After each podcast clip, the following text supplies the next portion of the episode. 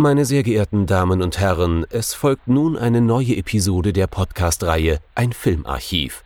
Knut Brockmann und Jochen Ecke unterhalten sich über ältere und interessante Filme für ihre Blu-ray-Sammlung. Wir wünschen gute Unterhaltung.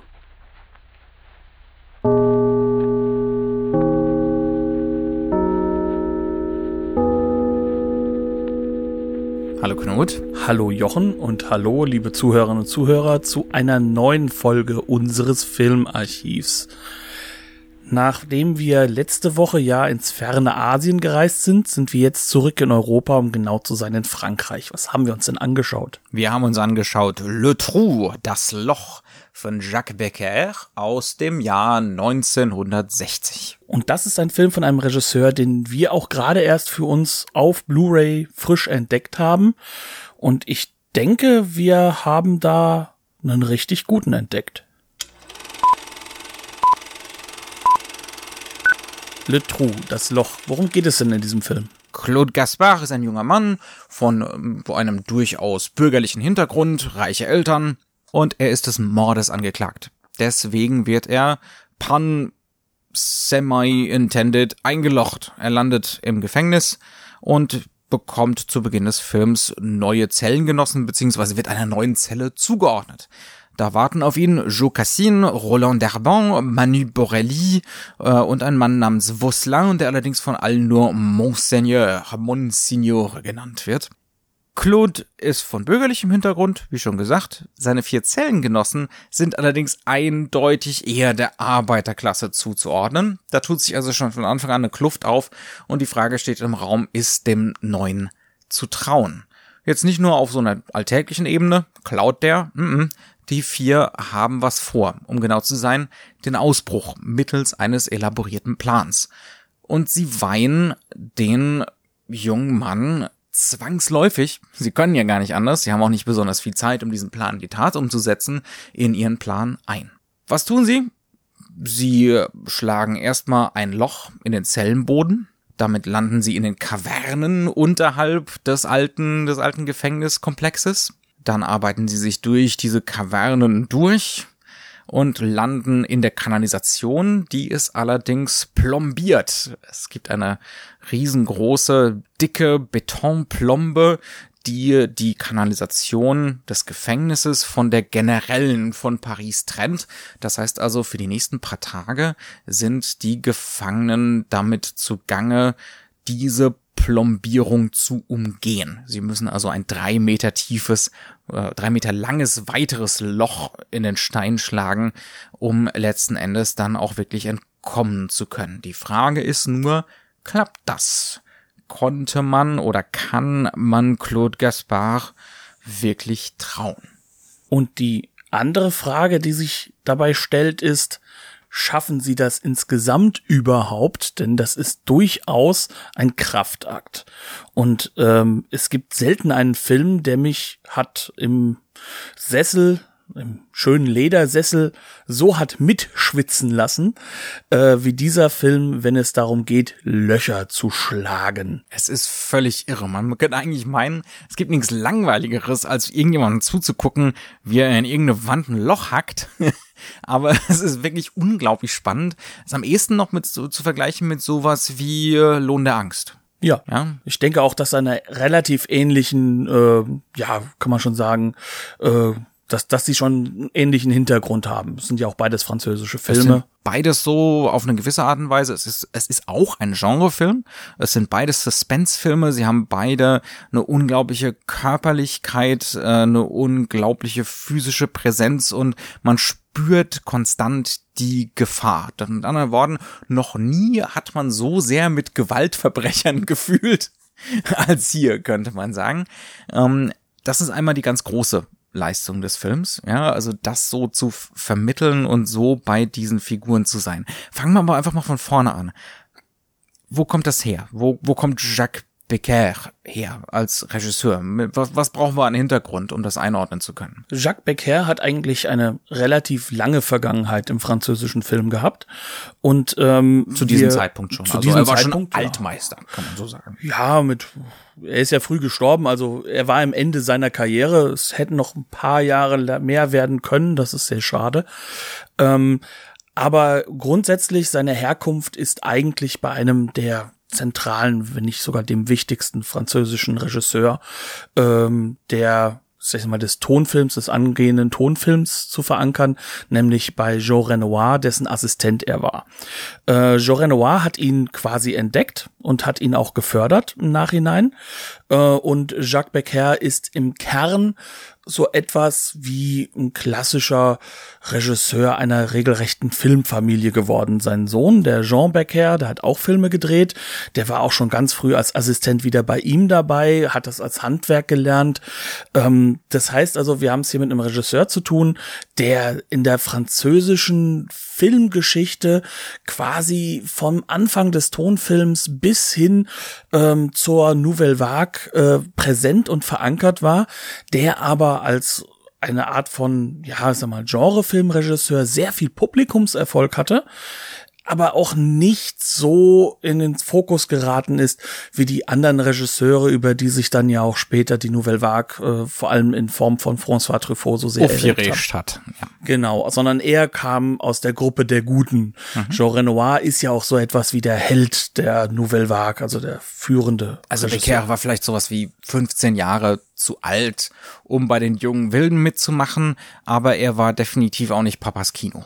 Ja, das, genau. das kann man so in aller Deutlichkeit sagen. Was hat er denn von, von Renoir mitgenommen? Ähm, wir machen definitiv auch noch was zu Renoir. Das ist einer meiner absoluten Lieblingsregisseure. Ähm, coming right up. Er ist ein bisschen vergessen worden. Deswegen ist auch die Blu-ray-Situation bei Renoir ein bisschen schwierig. Ähm, reden wir trotzdem ein bisschen über Renoir. Ähm, Renoir war jemand, der ein bisschen die Nouvelle Vague vorweggenommen hat in seiner, in seiner Arbeitsweise. Das kann man schon sagen. Das war ja auch einer der Fixpunkte für die Nouvelle Vague der hat bewusst Filme gedreht, die nicht poliert waren, die was Unperfektes hatten, äh, die nicht schön aussehen sollten, die keine Hochglanzästhetik hatten der ist mit seinen Schauspielern umgegangen wie mit einer Familie. Das war berüh er war berühmt dafür, ja. Also er hat auch ganz viel Improvisation zugelassen, hat sehr viel geprobt, ähm, war definitiv kein Diktator. Er hat sehr häufig auch mit Laiendarstellern immer wieder gearbeitet, mit unbekannten Schauspielern.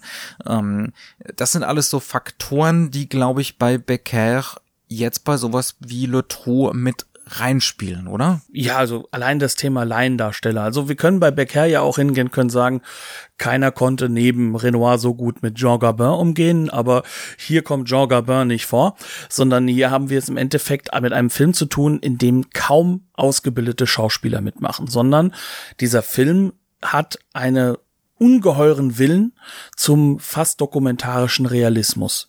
Also wir können da ja mit einsteigen, wie beginnt der Film? Wir haben keine Credits, wir haben keine Titles, keine Musik. Bis auf den Abspann werden wir auch gar keine Musik, die nicht irgendwo leicht diegetisch durch Gesang oder sowas ist, äh, in diesem Film haben. Ähm, sondern wir sehen einen Mann, der im Hintergrund an einem Auto rumfuhrwerkt, der kommt auf die Kamera zu, der guckt uns auch mal so richtig ins Gesicht und sagt gleich erstmal, mein Freund Jacques Becker hat einen Film gedreht und zwar ist das meine Geschichte. Und da werden plötzlich zwei, drei Dinge zusammengeräumt. Zum einen, ähm, dieser Film beginnt damit, dass der Regisseur als jemand, der den Film gemacht hat, sozusagen anerkannt wird. Das heißt also, wir haben es mit einem Film zu tun, der durchaus Selbstreflexion hat. Der nächste Punkt ist es. Autoristisch, ganz, ganz offen, ja. Also hier offen. versteckt sich niemand, sondern hier will sich jemand ausstellen als Autor dieses Werks. Ja. Genau. Dann kommt noch hinzu, dieses Gesicht kannte kein Mensch. Das ist nämlich ein Laiendarsteller.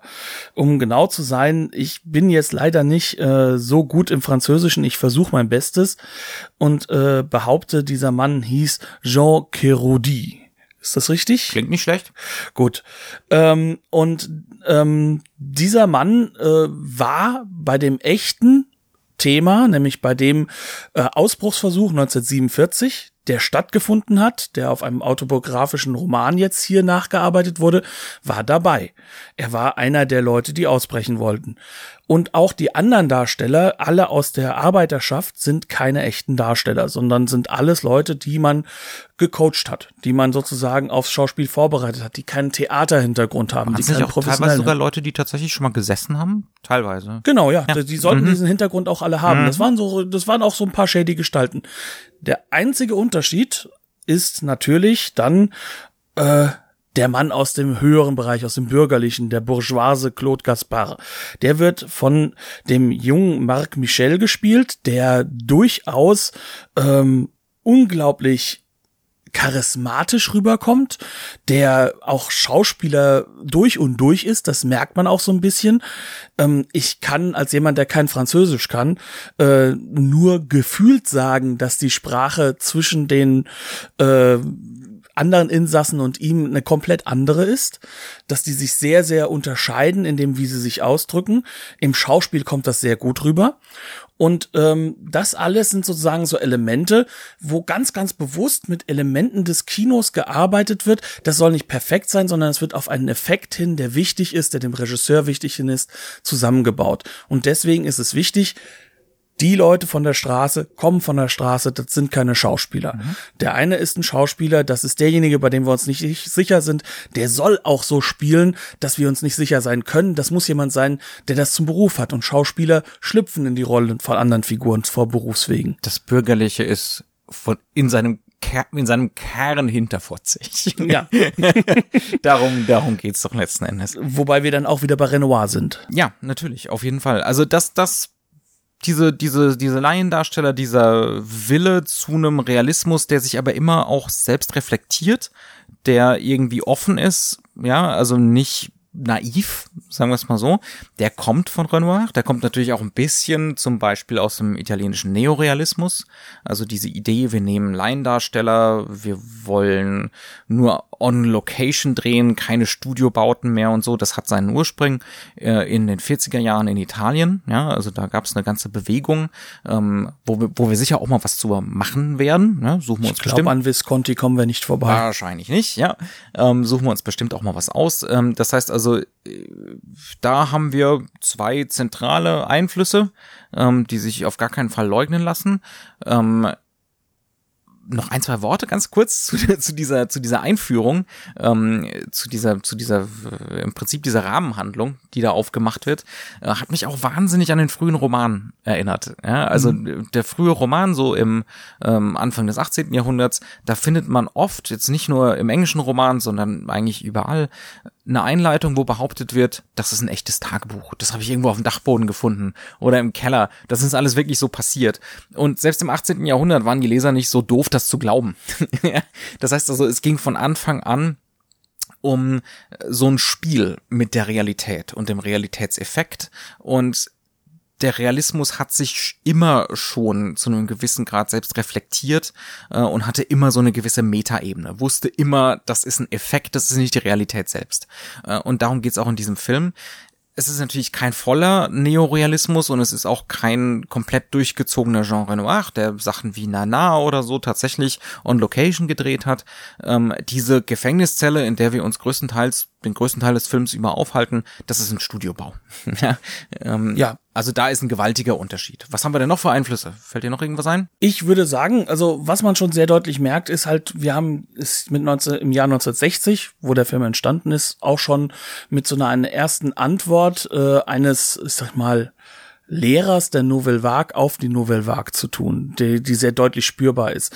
Und das hat natürlich auch damit zu tun, dass das Genrehafte, etwas, was natürlich ähm, den Regisseur sehr, sehr stark auch interessiert hat. Also ähm, wir haben uns äh, ja bewusst jetzt nur für einen dieser Filme entschieden. Ich habe mir ja extra noch wenigstens noch mal einen weiteren angeguckt. Touché pas au Gribi. Äh, Ja. Wenn, wenn, wenn es Nacht wird in Paris. Der hat einen ganz komischen deutschen Titel. Ja, ja. Mhm. Ähm, und äh, in dem Film mit Jean Gabin, deswegen konnte ich den Pan eben auch bringen, Mhm. äh, da ist es zum Beispiel so, da ist es eine ganz klassische Film-Noir-Handlung, die ihn aber auch gar nicht so wirklich interessiert, sondern er reduziert sich dann irgendwann darauf, das ist eine Geschichte über Freundschaft. Das ist das zentrale Thema des Films und das will ich rausarbeiten. Und hier haben wir es ja auch mit so einer Geschichte zu tun, wie Wollte immer. grad sagen, kommt mir bekannt vor. Ja, äh, hier haben wir es auch mit einer Geschichte zu tun, wo es wieder um das Thema Freundschaft geht und auch um das Thema Verrat, aber halt auch um die Klassenthematik. Da sind wir wieder bei Renoir, ne? Klassenthematik trifft auf Gefängnis. Äh, da haben wir äh, unter anderem ja auch äh, La, La Grande Illusion. genau die große Illusion, den Film die man unbedingt erwähnen muss in diesem Zusammenhang. nicht nur in diesem Zusammenhang, es ist auch einer der zentralen Filme, die man auch gesehen haben sollte. Macht auch riesig Spaß. Ähm, und in diesem Film ist es eigentlich auch ähnlich, dass sich ähm, dort über Feindesreihen hinweg die Leute, die ähm, aus dem Adelsstand kommen, eher miteinander verstehen, als halt eben, wenn man aus dem gleichen Land kommt. Und Also, äh, also Becker dreht eigentlich, um das ganz kurz zu verorten, La Grande Illusion, das, das ist äh, ein Film über äh, ein äh, ein Militärgefängnis eigentlich im Ersten Weltkrieg ähm, und es geht um einen Ausbruch aus diesem Gefängnis und äh, oh Wunder, es wird ein Loch gegraben und ein Tunnel. ähm, das kommt nicht von ungefähr. Also da kann man sich sicher sein, Becker hat sich hier seinen, seinen Alt, seinen Meister zum Vorbild genommen und er macht sozusagen La Grande Illusion für das Nachkriegsfrankreich. Ja, also für Ja. Frankreich nach dem, nach dem Zweiten Weltkrieg. Äh, da interessiert der Untergang des alten Adelsstandes jetzt nicht mehr so sehr äh, und Nationalismus ist jetzt auch nicht mehr so das ganz große Thema. Jetzt geht's um die Klassengesellschaft. und eine Klassengesellschaft, in der auch sehr deutlich wird, dass man Vorteile hat, wenn man weiter oben steht, egal wie. Und diese Vorteile, die man hat, die gilt es für äh, Gaspar auch abzuwägen gegenüber seinen Gefängnisinsassen und äh, Freunden, weil der hat durchaus äh, mit ihnen eine Bindung eingegangen. Ich glaube, das passiert, wenn man zu fünft in einer kleinen Zelle ist auch. Ähm, und das muss er gegen Ende des Films gegeneinander abwägen für sich. Und das Schöne ist, und auch da kommen wir wieder in diesen Bereich Nouvelle Vague, den wir halt auch erwähnen müssen, dass der Film uns mit Ambivalenzen sozusagen nicht alleine lässt, aber uns zutraut, mit diesen umzugehen. Absolut. Und das macht der Film auf sehr vielen Ebenen. Das macht er vor allem aber ins Thema des Schauspiels und dessen, wie er die Dialoge und das Drehbuch geschrieben hat. Wir sollten vielleicht mal so ein bisschen darüber reden, wie werden uns denn die Figuren eigentlich sozusagen äh, vorgestellt. Also man muss dazu sagen, diese Figuren, die wir am Anfang genannt haben, ohne die findet der Film nicht statt. Also wir sind immer nur an eine von diesen gebunden. Zumeist ist es dabei Gaspar, den wir auch als erstes kennenlernen. Wir sind ja auch die Bourgeoisen. Genau. Die da, was, der, der normale Kinogänger in Paris äh, wird, wird in den allermeisten Fällen der Bourgeoise gewesen sein, ja, ähm, der sich dann da plötzlich mit Leuten konfrontiert sieht, äh, mit denen er nicht jeden Tag zu tun hat. Genau. Und ähm, was passiert in einem normalen klassischen Genrefilm, würde jetzt natürlich diese Konfliktsituation, die wir ja anfangs erwähnt haben, die Jungs wollen ausbrechen, es kommt jemand von außen rein, der dazu noch ähm, komplett anders von der Art und Weise ist. Was machen wir jetzt? Sagen wir es ihm, sagen wir es ihm nicht? Wie können wir den einbinden? Wie können wir unseren Ausbruch doch noch schaffen? Und dieser Konflikt wird normalerweise ausgesprochen und zwar sehr, sehr explizit. Da wird mit inneren Monologen oder Dialogen in der Seite gearbeitet und äh, da wird ganz glasklar gemacht, was passiert hier jetzt. Und das, dem verweigert sich dieser Film ja vollkommen. Also der Konflikt findet statt, aber nicht im Dialog und nicht in konkreten Szenen. Das heißt also, der Film traut dem Zuschauer wirklich zu, die Gesichter zu lesen, mit der Ambivalenz klarzukommen. Trauen die ihm? Wie entwickelt sich das Verhältnis? Stehen die jetzt wirklich nach einer Weile freundschaftlich zueinander? Spricht er die Wahrheit, wenn er so nach ungefähr zwei Dritteln vom Film sagt, es ist wunderbar, mit Leuten wie euch zusammenzuarbeiten und ich fühle mich zum ersten Mal in meinem Leben gut? Ja, stimmt das? Lügt er da oder ist das ernst gemeint? Äh, können die anderen was mit ihm anfangen? Äh, und so weiter und so fort. Ja, also es, das wird alles nicht mehr ausgesprochen, sondern das läuft unterschwellig mit, während die an ihrem Ausbruchsversuch arbeiten. Und das ist ungeheuerlich effektiv, weil man wahnsinnig involviert ist, allein auf dieser Ebene. Es gibt natürlich diese Spannungsebene des Ausbruchs, aber auf dieser emotionalen Ebene ist man auch wahnsinnig involviert, weil Becker das auch meisterhaft inszeniert. Auch seine Laiendarsteller. Es gibt da zum Beispiel eine Technik, die er hat, dass er Szenen, wo es genau um das geht, um diese Textur des Vertrauens und der Freundschaft, die zerlegt er sehr gerne in Großaufnahmen. Ähm, und das sind ganz spezielle Großaufnahmen, die immer wieder auftauchen mit leerem Hintergrund, mit der grauen Zellenwand. Das Ganze ist auch noch überhaupt extrem unglamourös ausgeleuchtet. Das heißt also keine Heiligenscheine, kein Nix. Die Figuren verschmelzen fast mit diesen Wänden. Ja. Ähm, und das macht sie natürlich das ist auch so ein bisschen selbstreflexiv wieder. Ne? Da ist, da ist er wieder der Realismus, der nur so halb realistisch ist. Äh, das macht die zu Projektionsflächen. Ja, die sind extrem entleert im Spiel.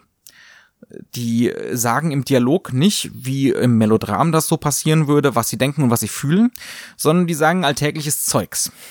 ja, ähm, die schäkern rum, die machen, was Männer eben so machen, wenn sie aufeinander hängen. Ähm, ne, man macht sich ein bisschen gegenseitig fertig, man zieht sich gegenseitig auf, äh, man spielt das Alpha-Männchen-Spiel und solche Geschichten, ähm, aber es wird nie ausgesprochen, was der eigentliche Konflikt ist, der hier gerade so läuft. Ähm, da müssen wir als Zuschauer selber mit klarkommen und unsere eigenen Interpretationen finden. Das ist eine unglaubliche Qualität des Films ähm, und es wäre wunderschön, wenn Gegenwartsregisseure mal wieder verstehen würden, dass auch ein Unterhaltungsfilm und das Loch ist, ist ein Unterhaltungsfilm. Das ist Genre. Ja, es ist ein Genrefilm, ähm, dass Ambivalenz auch Unterhaltsamkeit sein kann. Das ist nicht nur ein intellektuelles Vergnügen, ein intellektuelles Ratespiel, ähm, wo wir unsere Interpretationen drauf drauflegen können, sondern ähm, es ist auch ein Mittel der Involvierung, ja? ähm, wenn wir mit mit Figuren nicht zwangsläufig, wenn Figuren nicht zwangsläufig eindeutig sind. Ähm, Vor allem, weil es ja die Figuren so viel dichter macht und jede einzelne Bewegung, jede äh, jede Tat wird dann irgendwo für uns ja auch eben zu etwas, was, was eine gewisse Wichtigkeit bekommt. Was bedeutet, wir sind ja auch involvierter in den Alltagssituationen, die auch teilweise nicht hundertprozentig erklärt werden. Also, ähm, wenn alleine jemand äh, etwas äh, von der Leberpastete anbietet, dann, dann ist das natürlich schon ein großes Bild. Dann fragen wir uns, aha, hm, was soll das jetzt sozusagen bedeuten? Ist das jetzt ein Vertrauensbeweis? Ist das eine vertrauensbildende Maßnahme, um das mal auf Neudeutsch zu formulieren? Oder ist das gleichzeitig dann doch irgendwie etwas, was äh, so konventionalisiert ist, dass man sich dahinter zurückzieht? Und das sind so Fragen, die stellen wir uns jetzt nicht so, wie ich sie ausgesprochen habe, sondern das sind so Dinge, die uns einfach auch als Figur mit implementieren und die uns sozusagen in dieses Als-Ob-Spiel mit reinwerfen und auch in diese ich sag mal, emotionale Unsicherheit mit reinwerfen, was den ganzen Film nochmal spannender werden lässt, weil was passiert dadurch? Wir sind nicht nur gebunden als selbst eher bourgeoise Menschen an den bourgeoisen Gaspar, sondern uns ist das wirklich wichtig, dass sie das schaffen, weil wir haben kein Außen in dem Film. Uns geht es um diese Figuren und das Ziel, dass sie entkommen, das ist uns wichtig, obwohl der Film immer wieder deutlich macht, das sind gar keine so netten Typen. Das sind schon ähm, ziemlich sowohl als auch. Ne? Ja. Die sind nett, die können wahnsinnig nett sein und wahnsinnig sympathisch und über weite Strecken des Films sind sie das auch. Und ja. ja, und und es wird ihre Vergangenheit wird praktisch gar nicht angesprochen. Also das ist wohl ja so dieser Gefängnisklassiker. Wir reden gar nicht drüber, was wir gemacht haben, weswegen wir hier eigentlich drin sitzen und weswegen wir eventuell doch problematisch sind. Also wir reden hier und das sind alles äh, Insassen. Sie sprechen es am Anfang kurz an ja, eventuell würden sie sogar unterm Fallbeil landen, mhm. ja, wenn sie jetzt hier bleiben. Das heißt, es muss wirklich Substanzielles sein. Aber auch das ist wieder so ein Trick des Films, dass wir das ruckzuck vergessen, weil es nicht mehr angesprochen wird. Wenn man das auch unter Menschen, man hat ein menschliches Verhältnis zueinander, ja, ja. Ähm, und dann spricht man das nicht mehr an, ja, dann werden das konkret wieder Menschen und nicht ihre Verbrechen, was nicht heißen soll, dass ich damit ihre Verbrechen relativieren will. Das tut der Film auch nicht. Ähm, Ganz und gar nicht. Ja, ähm, das soll einfach nur heißen, und auch das hat sich Becker, glaube ich, von, äh, von Jean Renoir abgeguckt.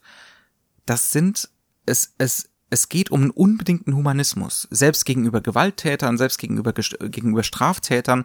Der Film stellt die Menschlichkeit dieser Figuren aus, auch die Liebenswürdigkeit an diesen Figuren, ja, und nicht das Problematische oder Abstoßende oder, oder verurteilt sie in irgendeiner Form. Ähm, wobei man da sagen muss, dass insbesondere Gaspar da wahrscheinlich der problematischste wäre, ähm, was so nach einer Weile sich schon so ein bisschen rauskristallisiert. Ähm, es gibt eine Szene, die ist sehr präzise platziert, so im zweiten Drittel, äh, wo er seine Geliebte im Gefängnis trifft und sie unsäglich behandelt. Also, ähm, wo man dann merkt, äh, der sympathische junge Mann ist vielleicht doch gar nicht so sympathisch. ja? Plus, dass sie deutlich minderjährig ist. Ja, also es gibt ja, ja, also es gibt ähm, die, den, den alten Renoir-Spruch, äh, das, das ist, glaube ich, aus La Règle du Jeu, die Spielregel. Das Schlimme ist doch, dass jeder seine Gründe hat. ja, ähm, also es sind keine Teufel, äh, sondern das sind Leute, die hatten alle ihre Gründe, auch wenn diese Gründe nicht zwangsläufig gut waren, aber es sind Menschen mhm. und keine keine Dämonen. Ja? Ähm, auch eine unbedingte Qualität des Films und dann dann findet eben so eine Verbrüderung statt. Ne, dieser gute alte Hitchcock-Effekt. Ähm, je länger man bei einer Person ist, egal was das für eine Person ist, wir wollen, dass ihr alles gelingt. Das passiert ganz einfach so. Ähm, passiert auch noch mit anderen Tricks. Ich denke da äh, an, an eine Sequenz, wo Pakete durchsucht werden. Mhm. Die, äh, die Gefangenen kriegen Pakete, Fresspakete äh, mit äh, Hausmacher wascht und, äh, und diversen anderen Dingen. Und dann müssen sie erdulden, dass vor ihren Augen sämtliche Verpackungen aufgerissen werden, sämtliche Würste zerhackt werden. Ähm, Mit dem gleichen Messer wird dann nochmal durch den Milchreis durchgewühlt, genau. der jetzt genau. einen schönen Wurstgeschmack kriegt. Ja, ja, ganz genau. Also ein unglaublich entwürdigendes Schauspiel. Auch das präzise am Anfang des Films platziert. Äh, ganz, ganz subtile, bisschen manipulative Sympathielenkung des Films, ähm, die diese Gefangenen da vermenschlicht. Was sie ja auch grundsätzlich sind. Und ähm, wenn wir jetzt schon an der Stelle sind und sagen, wie der Film konstruiert ist, dann ist es vielleicht jetzt auch der richtige Punkt, um eigentlich den Elefanten im Raum zu besprechen, nämlich wie der Film gedreht ist. Mhm. Und das ist ja das ganz Erstaunliche, weil ähm, wenn man sich das jetzt einfach mal nochmal, was wir ganz am Anfang gesagt hat, allein nur vor Augen führt, ähm, keine Musik, keine Titles, der einer der Hauptdarsteller geht erstmal guckt in die Kamera und redet über den Regisseur. Das schreit Kunstfilm. Und wir haben jetzt mehrfach wiederholt, es ist und bleibt aber ein Genrefilm. Und diese ganze Konstruktion, wie der Film das macht und wie der Film sich auch aufbaut und seine Geschichte erzählt, die ist ungeheuer durchdacht, die ist sehr geplant, die ist ähm, mit einem ganz festen Regelwerk des Regisseurs, also einer Strategie versehen und ganz und gar nicht das, was wir als klassisches Genrefilm-Kino bezeichnen würden, funktioniert aber mega effektiv, eben weil ähm, er dadurch die Genre-Elemente, nämlich die Geschichte, durchaus befreit darstellt. Ähm, das fängt damit an, dass der Film einen unglaublichen Willen zum Realismus im Kamerabild hat.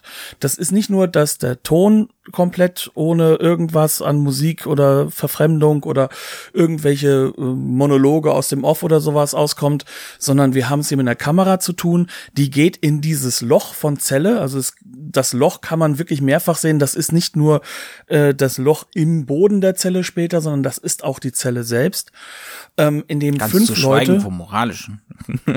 ja, das äh, die Abgründe. Die Abgründe natürlich. Mhm. Ähm, also wir haben es da ganz, ganz tief schon mit einem sehr verengten Raum zu tun. Und selbst wenn das teilweise wirklich Setarbeiten waren, weil ich kann mir nicht vorstellen, dass man einfach mal so in das alte äh, Gefängnis hineingeht La, und da mal ein Loch reinhaut, heißt ne? glaube ich, ja. Genau. Mhm. Ähm, und da einfach mal ein Loch reinhaut in den Boden. Ähm, ich gehe davon aus, dass man diese Szenen wirklich äh, konstruiert gedreht hat, aber trotzdem die Kamera befindet sich immer innerhalb dieses Spaces, in dem sich die Figuren als Filmfiguren bewegen könnten. Und sie ist immer allenfalls auf einer Augenhöhe. Sie ist wie eine selbst dort kauernde Persönlichkeit. Es sind fünf Leute auf engstem Raum plus die Kamera. Und das ist durchaus bewusst gemacht und klar gemacht.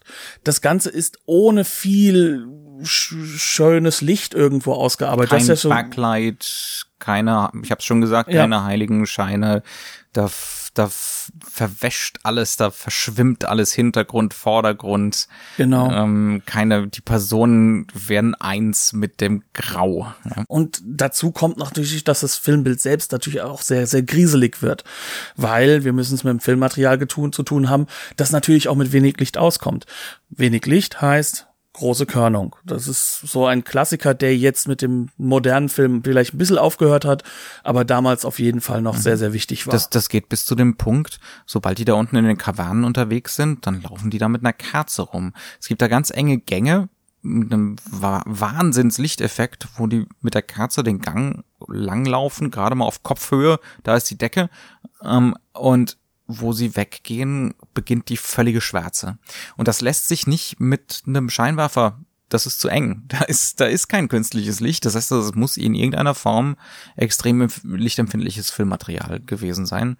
Äh, Und das grisselt. Hm? Das grisselt wie die Hölle, um genau zu sein. Also es hat auch alleine da schon einen dokumentarischen Effekt. Den kennen wir heute zur Genüge. Den hat man schon tausendmal gesehen. Aber 1960 ist das noch krass. Dieses gerade mal nicht ästhetische, nicht schöne, beziehungsweise diese Ästhetik des Hässlichen eigentlich, ja, wo auch die Materialität des Films konstant da ist, ja, lässt sich überhaupt nicht übersehen. Ja, Jean-Luc Godard ist sehr glücklich. Mhm. Ähm, und da sind wir dann auch wieder bei dieser Stelle, was wir vorhin erwähnt hatten, mit der Nouvelle Vague. Aber ähm, was halt noch wichtig ist, ist, dass er diese strikten Regeln auch wirklich komplett einhält. Es sind auch andere Regeln im Narrativen zum Beispiel. Wir werden nie von den Figuren weg mit der Kamera arbeiten. Das heißt also, wir haben eine Narration, die ist man mindestens eine dieser Figuren gebunden. Das ist zumeist halt, wie gesagt, Gaspar. Aber wir werden halt selbst dann, wenn es darum geht, irgendwo irgendwie Nur passiert was. Wichtiges. Ganz am Schluss. Ganz am Schluss, ja, natürlich, aber dann kommt ja auch Musik. Ja. Ähm, das heißt also, der, der Abschluss des Films macht das sehr deutlich, aber bis zu diesem Punkt ist das definitiv noch anders gestaltet. Und ähm, das alles sind so Regelwerke, die natürlich unglaublich strikt wirken, die auch so wirken, als ob man da was wegnimmt, was man machen könnte, die aber natürlich dann innerhalb ihres äh, Daseins Optionen eröffnen, die dem Zuschauer wiederum mitnehmen. Das heißt also, der Film kann sich Dinge leisten, die sich jetzt, sage ich mal, ein klassischer Genrefilm vielleicht nicht leisten könnte, weil, wir hatten das auch schon mal äh, gehabt, ne? ein Genrefilm muss Regeln aufstellen und diese darf er dann auch nicht zu hart brechen. Auf der anderen Seite haben wir es aber hier mit Regeln zu tun, die halt einfach dem Kunstkino entnommen sind, aber nicht um einfach dem Kunstkino entnommen zu sein, sondern weil er interessiert sich für diese Figuren und er interessiert sich vor allem für diese Körperlichkeit dessen, was da passiert. Und es ist einer der verschwitztesten Filme, die man sich vorstellen kann. Das fängt schon an damit, dass diese fünf Leute dort alleine in der Ecke hängen und sich die Zeit damit vertreiben. Das ist natürlich geplant, warum sie es machen. Gott sei Dank kann man das Fenster aufmachen. Genau, ja, aber sonst ist es halt einfach so, dass sie da sitzen und den ganzen Tag äh, falten sie Pappe. Dünsten vor sich hin. Genau, und dünsten vor sich hin, weil sie sehen auch nicht unbedingt sehr gut gewaschen aus. Die Toilette ist im Raum. Das heißt, da essen die einen im Hintergrund, im Vordergrund pinkelt mal schnell einer. Ähm, das heißt also, all das ist jetzt schon so in einer Form körperlich, dass man da auch nur raus will. Man, man muss da eigentlich raus aus diesen Räumlichkeiten. Und dann wird's nur noch körperlicher, weil man Genau. raus will. Genau, und dann wird es noch mehr körperlicher, dann wird es noch verschwitzter, dann wird es noch dreckiger, dann, dann wird es noch schwieriger damit, dem Ganzen umzugehen. Denn je weiter sie da unten reinkommen, desto mehr müssen sie halt einfach wirklich in diesen Beton reinhacken. Und das muss dann langfristig gestehen. Und ähm, das ist auf der einen Seite eine Geschichte der Cleverness, weil wir dann nämlich erfahren, wie kommen sie denn überhaupt dazu, dass sie die Zeit messen können? Wie kommen sie denn dazu, dass sie überhaupt die Möglichkeit haben, äh, das so durchzuhalten? Ne? Wie, wie können sie jetzt auch mit dem Ton umgehen? Und solche Sachen. Damit das All keiner hört. Ja. Genau. Und das sind alles so Aspekte, die dann uns sozusagen so tief involvieren in diese Geschichte Zum Komplizen machen auch. zum Komplizen machen, definitiv, dass wir ja nur wollen, dass das jetzt endlich klappt und dass es weitergeht und dass wir nur noch hoffen für diese Charaktere, die durchaus problematisch sind, aber eben halt man will es keinem Menschen gönnen, dort so vor sich hin zu vegetieren, wie sie es dort tun. Und das ist diese Körperlichkeit, die durch diese Struktur, durch diese Regeln im Kamerabild, in dem, dass bei dem Ton keine Musik dazu kommt, in dem, dass der Dialog uns nichts verrät, sondern uns alleine lässt mit der Situation. Dadurch wird das wirklich auf den Punkt hinaus hinaus kondensiert, dass wir zu dem Punkt kommen, ja, das ist einfach nur noch spannend, wir wollen nur noch, dass es weitergeht. Und dann mhm. kommt dieser neue Konflikt hinzu und den müssen wir wahrscheinlich spoilern. Ich würde noch ganz kurz eine mhm. Sache ansprechen, um das ein bisschen, um noch ein bisschen konkreter zu machen. Ähm, das erste Mal, wenn sie die oberste Decke, also die Decke der Zelle selber aufstoßen der normale Gefängnisausbruchfilm. Das ist ja so ein Subgenre, ja, so ein Noir-Subgenre, wahrscheinlich meistens Gangsterfilm, Subgenre. Ähm, da wird gerne mal bei solchen körperlichen Aktivitäten rucki weggeschnitten. Ja, ähm, das ist äh, so, ähn so ähnlich wie äh, im Hollywood-Kino auch. Man geht davon aus, man keiner will sehen, wie jemand eine Treppe hochläuft. Das lassen wir weg. ja, ist langweilig. Äh, aber genau da sind wir bei, beim Nouvelle Vague Einfluss. Vielleicht ist es ja doch interessant, wie jemand eine Treppe hochläuft. Ja, ähm, oder wie jemand auf dem Klo sitzt. Oder wie jemand eine Decke aufstößt. Und das ist genau das, was Becker hier macht. Der hält die Kamera es fühlt sich an wie minutenlang auf dieses, auf diese Betondecke und da wird drauf eingehackt, ähm, so lange, bis da wirklich ein Loch drin ist. Und das ist eine echte Betonecke, ja, also das Be Betondecke. Das heißt also, das, das dauert. das dauert eine geraume, geraume Weile, das ist anstrengend. Man kriegt eigentlich sofort Muskelkater vom Zugucken. Das hat einen unglaublichen Effekt. Das ist überhaupt nicht langweilig, ähm, sondern das, das ist nur weitere Sympathielenkung, das sorgt für weitere Empathie, weil man einfach sieht, wie furchtbar anstrengend und gefährlich und schrecklich das eigentlich ist, das zu machen. Ähm, also er macht, das ist ein Genrefilm, der eigentlich genau die Sachen macht, die der Genrefilm immer auslässt. Ja, also alles, was sonst weggelassen wird, das findet hier statt. Und das schafft so ein ganz präzises oder so ein, so ein, so ein seltsames Changieren. Mhm. So ein Bild wie dieses Aufstoßen der Decke ist immer gleichzeitig ein Genrebild und ein dokumentarisches Bild. Ja, also es ist, die machen das wirklich. Da ist nichts gefaked, da wird gerade wirklich eine Decke aufgestoßen.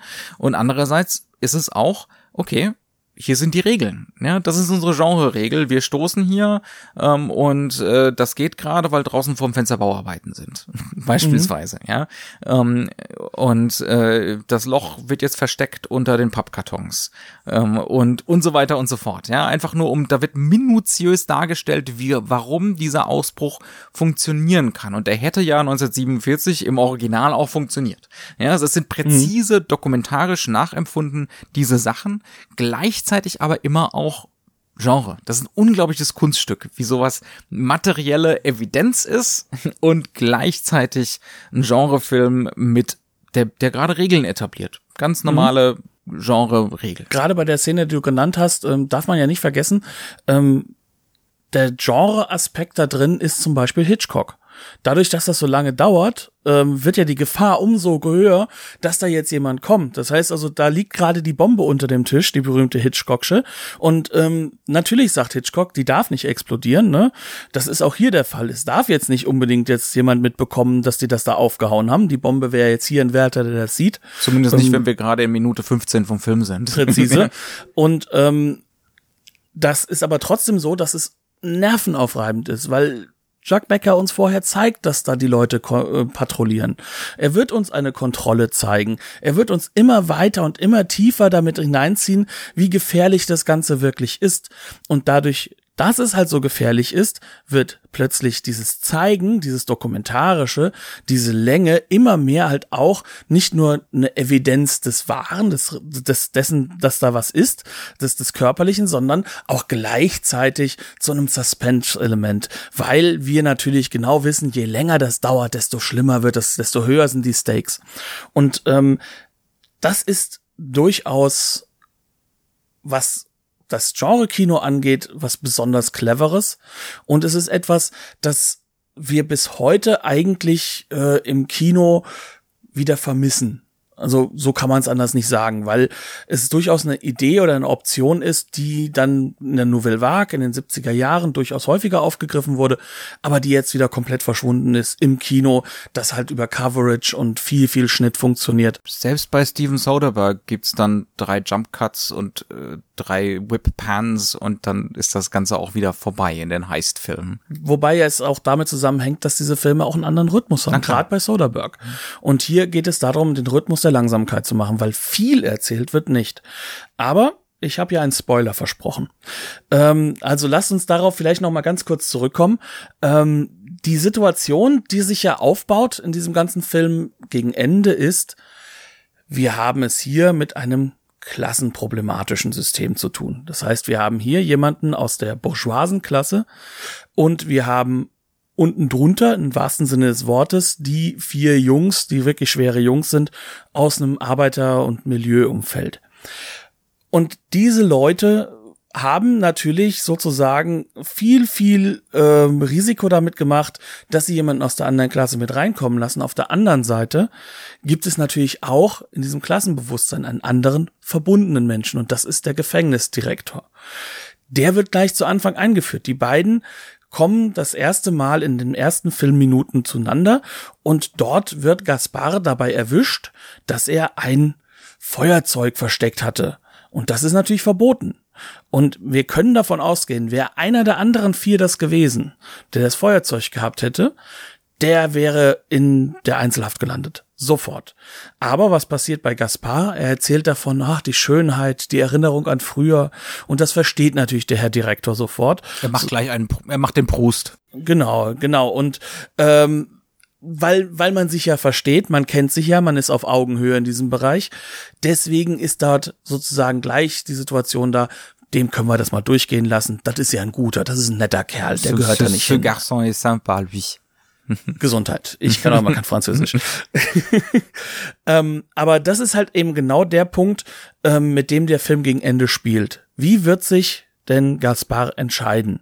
Und wir sagen es jetzt, er wird sich dafür entscheiden, dass er sich nicht verbrüdert mit denen aus der anderen Klasse, sondern dass er sein Heil da drin sucht. Er, man muss dazu sagen, ihm wird auch noch klar gemacht, dass er nicht mehr diese Stakes hat. Also die äh, gegen ihn erhobene Vorwürfe seiner noch Frau oder Ex-Frau sind zurückgezogen worden. Ähm, und in dem Moment wird er egozentrisch die andere Klasse und die anderen Jungs fallen lassen. Besitzstandswahrung präzise. Und das ist natürlich so eine Sache, die ist politisch weit weg von dem, was wir im Genremäßigen finden würden. Aber das ist genau die Geschichte, die eigentlich Jacques Becker erzählen möchte. Er möchte nicht erzählen irgendwo, das sind hier vier Jungs und Verbrüderung, sondern er möchte genau diese Schnittstelle betrachten. Und die ist es, die es für ihn spannend gemacht haben, den Film zu machen. In, äh, äh, in den Bonusmaterialien sagt auch sein Sohn Jean irgendwann, dass als das Drehbuch gesehen hat, für mich ist das ein Film über einen Judas und das war gar nicht im Drehbuch vorgesehen und dann wurde das dahin weiter verarbeitet. Ähm, dass halt eben genau das im Zentrum ist und deswegen ist er auch der einzige Schauspieler. Auch das wiederum eine Regel, die sich der Film auferlegt hat. Der einzige Schauspieler ist auch derjenige, der im Endeffekt der Judas wird. Also derjenige, der gelogen hat. Das finde ich macht den Film ungeheuer spannend und actionreich irgendwo, ohne actionreich zu sein, weil viel im Kopf abgeht. Und ähm, die Körperlichkeit ist natürlich eine monotone. Also man haut auf einen Block ein. Also das, das kann auch ein Arnold Schwarzenegger nicht noch äh, anders inszenieren lassen. Aber es macht diesen Film ungeheuer emotional spannend als Genrefilm. Und in seiner ganzen Inszenierung, du hast das im Vorgespräch gesagt, wirkt der Film zeitlos. Ja. Er wirkt modern. Könnte man problemlos, wenn man das heute einfach mit heutigen Schauspielern, wenn es sein muss, in Farbe, Einstellung für Einstellung so abdrehen würde, ähm, das wird keiner merken, dass das äh, eine Inszenierungsmethode oder eine Shotliste von 1960 ist. Definitiv nicht. Und damit denke ich, sind wir am Ende, oder? Absolut. Zeitloser Klassiker den wir leider jetzt erst entdeckt haben. Ähm, großartiger Film, ähm, unbedingt empfehlenswert, ist im letzten Jahr auf Blu-ray erschienen bei Arthouse. Äh, von, das ist eine Studio Kanal Disc, ein Studio Kanal Remaster, impeccable, fehlerfrei.